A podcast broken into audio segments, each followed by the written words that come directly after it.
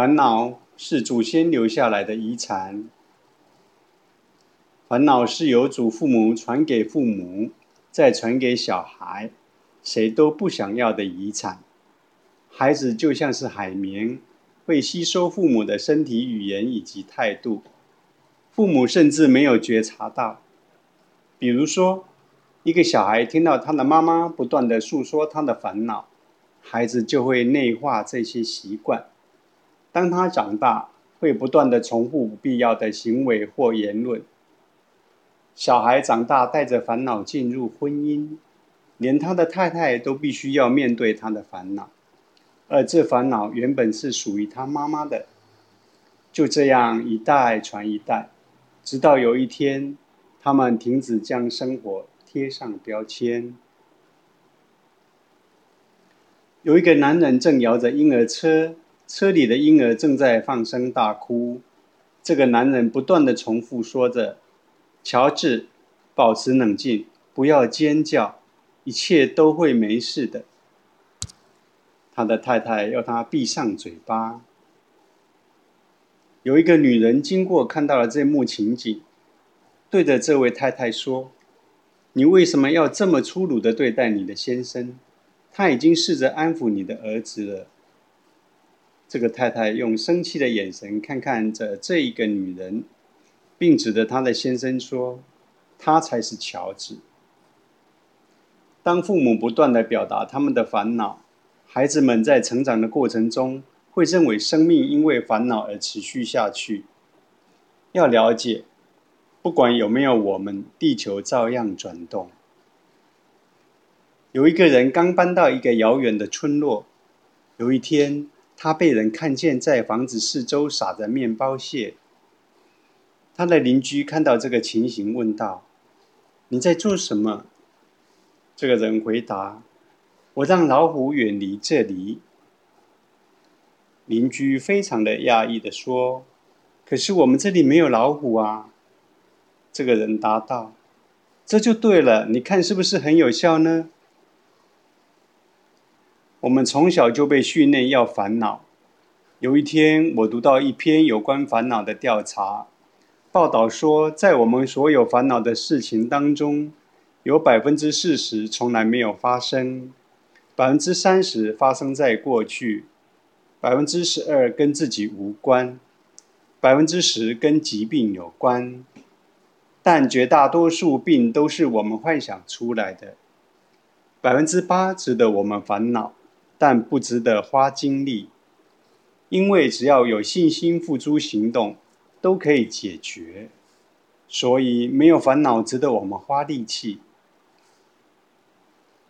人们相信任何有统计数字的事，要不然只有一句话就够了，那就是不要担心，去做就是了。应该要发生的事情就会发生。最大的问题在于，父母会希望小孩有烦恼。如果孩子没烦恼，他们会认为小孩不认真。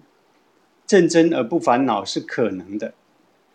认真是行动，而烦恼是内在的喋喋不休。低估是没有用的，就像是还没有到桥边就试着要过河一样。一个年轻的男孩载着他的母亲到邻近的村落。当他们快接近这一个村落时，忽然记得要经过一条很老且不堪使用的桥。母亲非常担心的说：“我不要上桥。”儿子回答说：“等到桥边再决定好了。”母亲说：“我敢保证，如果我们试着过桥，它一定会断掉。”儿子安抚母亲说：“先让我们看看它有多坚固，我们不会贸然过桥的。”母亲惶恐的答道：“如果你和我发生什么不测，你父亲绝对不会原谅我的。”母亲变得越来越不安。很快的，他们到了了桥边。很快的，他们到达了桥边，看到的是一条新建的桥。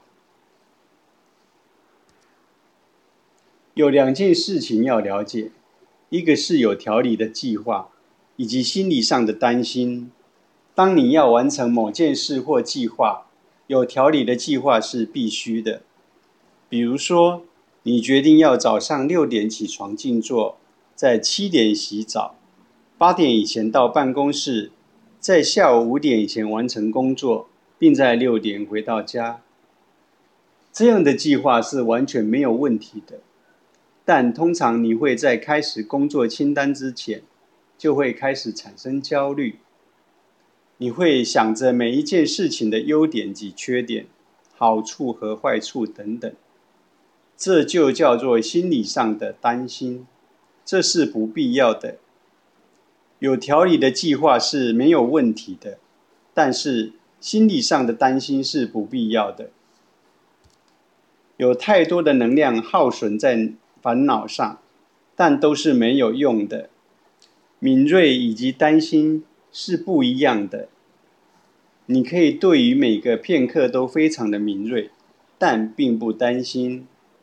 如果你看到小孩具有高度敏锐的心，他们可以觉察到你生病了，但是他们并不担心。所以，只要你的孩子对于其他人的需求是敏锐觉察的。这完全没有问题。事实上，你只要觉得很开心，因为你的小孩并不感到烦恼。你可以清理房子的地毯和地板，但是房子里面的空间如何清理呢？这个空间充满循环整个房子的能量，它充斥着你所有想法及心情。你的忧虑就像是你家空间里的蜘蛛网。这就是为什么，当你走进你的房子，你自然就会进入担忧的状况，因为这种担忧的能量充满你家的空间。一旦你回到房间，这样的能量就牢牢的抓住你。最大的问题是你变得非常习惯这种担心的模式，你就像是一个从陆地被切断的岛屿，因为你的烦恼。你从生活的喜悦中被切掉，你从生活的喜悦中被切断，你错失了周围不断发生的奇迹，你忘记欣赏，只记得抱怨，你忘了笑声，只记得焦虑，你忘记了幸福，只记得压力，到最后，记住这些负面的事情变成了一种习惯。这种习惯让你认为生活是充满痛苦的。觉察是良性的病毒。对于被扭曲的头脑，我们有什么良方呢？深入的觉察就是解答。它就像是良性的病毒。当越来越多的觉察进入你的头脑里，就越能够摧毁烦恼。觉察其实就是把我们的注意力放在正发生在我们身上及周遭的事，不管是身体上或内心的痛苦、烦恼等等。当我们用觉察的心来看待他们，内在的冲突都会消失，我们会开始顺应自然。当我们用觉察的心来看待烦恼，我们专注在觉察烦恼如何被创造，以及它如何存在，烦恼会开始融化，内心会越来越清晰。一则关于佛陀及及弟子的小故事。一则关于佛陀及弟子的小故事。有一天，佛陀开始每天例行性的讲课。他拿着一条打结的手帕，问在场的人是否有人可以解开。一个弟子起身尝试，他拉扯一番，但是结打得更深。另外一个弟子先仔细观察了一会儿，很轻松的就把结打开了。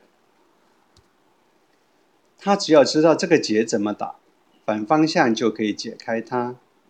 这个结本身也教会他如何解开。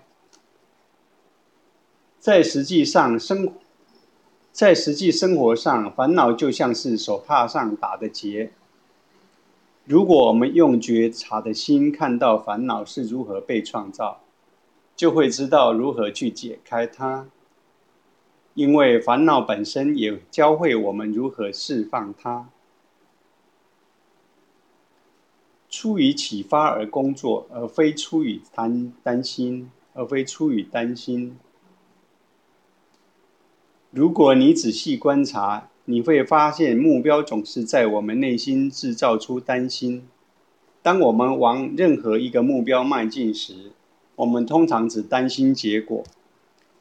一个人若可以不期望任何事物的成败，就可以开心的工作，甚至不需要动机。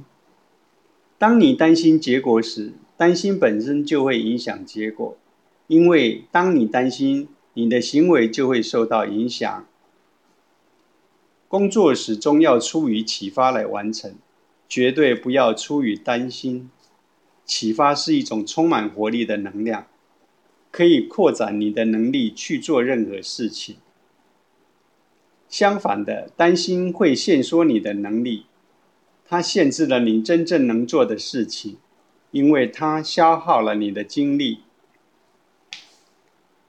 当你是出于担心而工作，你总是会被结果所困扰；当你出于启发而工作，你不会被结果所影响。